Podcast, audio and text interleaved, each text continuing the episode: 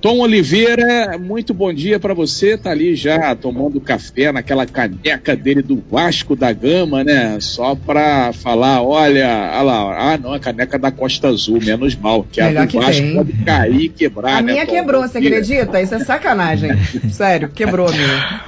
Bom dia, grande Manolo, Lini Campos, Renata Guial, bom dia. Show, uma excelente quarta-feira, céu azul, maçarico já está ligado, até a água da torneira já está quente, hein? às 7 horas da manhã a água estava quente, então hoje o dia vai esquentar bastante, chegar aos 30 graus aí, entre 11 e 15 horas, viu? pode ser o pico aí. Use protetor solar na sua careca, viu, Renata Guiab? Nesse horário vai estar bastante quente e subir bastante alto também. O grande Manolo, a minha caneca aqui é da Costa Azul, mas tem a do Vasco ele também guardada, viu? Aquela tá guardada, bem guardada para não quebrar, não danificar, enfim. mas bom, hoje é dia do servidor público, dia do flamenguista, parabéns ao Manoro, meu grande amigo Beto Carmona também, que é um grande flamenguista, meu irmão, enfim, é, hoje é dia do servidor público, o Brasil é um dos países que mais gasta com servidores públicos é, no mundo, está entre os 10 ali que mais gastam, mas não porque tem muitos servidores públicos, porque tem uma pequena porcentagem ali que tem um salário muito alto, né? Então faz com que o Brasil gaste muito com servidor público não porque tem uma quantidade gigantesca de servidores. Tem lugares, inclusive, que precisa de servidores, né? o serviço precisa andar mais, né? NSS, por exemplo.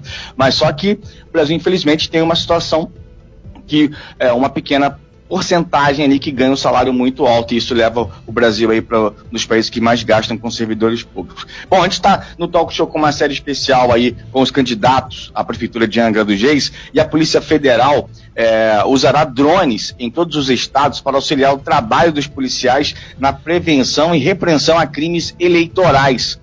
A meta é aumentar a segurança nas eleições desse ano. Então, o pessoal da boca de urna, de repente, está ali achando que está é, tá escondidinho, não está fazendo nada, de repente tem um drone lá em cima, você não está nem vendo, o cara vai estar tá lá te olhando, você fazendo coisa errada. Aí o policial federal, de repente, pode chegar ao campeão, você está fazendo coisa errada, ah, não foi eu não, foi você sim, mostra lá na imagem e vai te levar. Né? Então tem que tomar cuidado aí a prática de boca de urna que é crime, entre outras coisas, né? Serão utilizados mais de 100 aeronaves remotamente pilotadas que serão alocadas em municípios classificados pelo órgão como estratégicos em todo o território nacional. A gente não sabe em quais né, vão estar esses, é, esses drones, mas segundo a Polícia é, federal, os equipamentos vão sobrevoar os, as principais zonas eleitorais do Brasil, ajudando na, fiscalização e no combate a crimes como boca de urna e transporte ilegal de eleitores. A gente já teve em problema aí com essa questão de transporte ilegal de eleitores, tanto é, aqui em terra como no mar também, viu?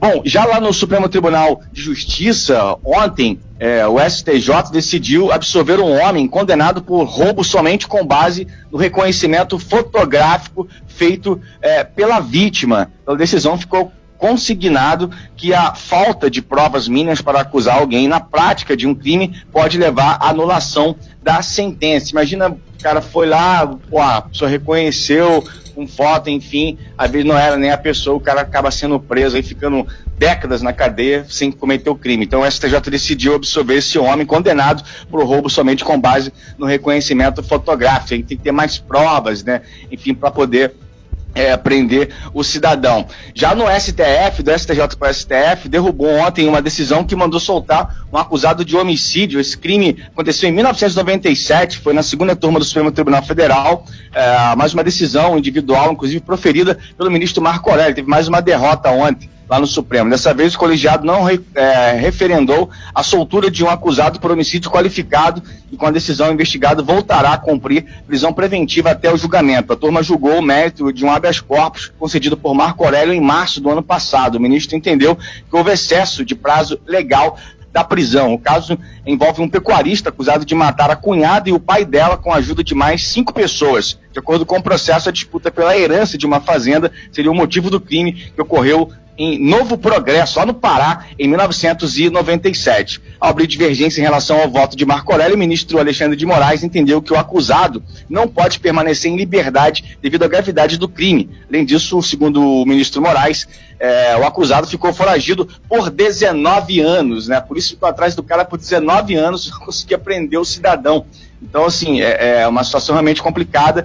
E aí o, o ministro Marco Aurélio tinha liberado o cara, mas aí o Supremo Tribunal Federal lá, no voto aí do, do Alexandre de Moraes, acompanhado inclusive pelo Luiz Roberto Barroso, Dias Toffoli e o ministro Rosa Weber, na a segunda turma, esse cidadão vai cumprir pena, né? Enfim, o mesmo aconteceu com o, o caso do André do Rep, que ficou conhecido nacionalmente, né? Um dos maiores líderes das facções criminosas aí do país, o PCC, inclusive está foragido naquela decisão do ministro Marco Aurélio, depois o, o presidente lá, o Luiz Fux, acabou é, conseguindo fazer com que ele é, fosse procurado, inclusive entrou aí, inclusive no lá na lista de procurados da Interpol, o André do Rap. É isso, pessoal. Coisas que acontecem na, lá em Brasília, no STJ, no Supremo Tribunal Federal, que interferem na nossa vida aqui no dia a dia, né?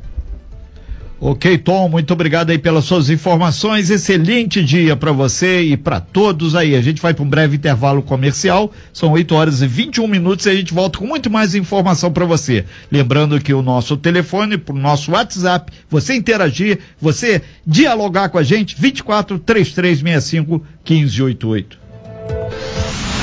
Você bem informado. Talk Show. A informação tem seu lugar.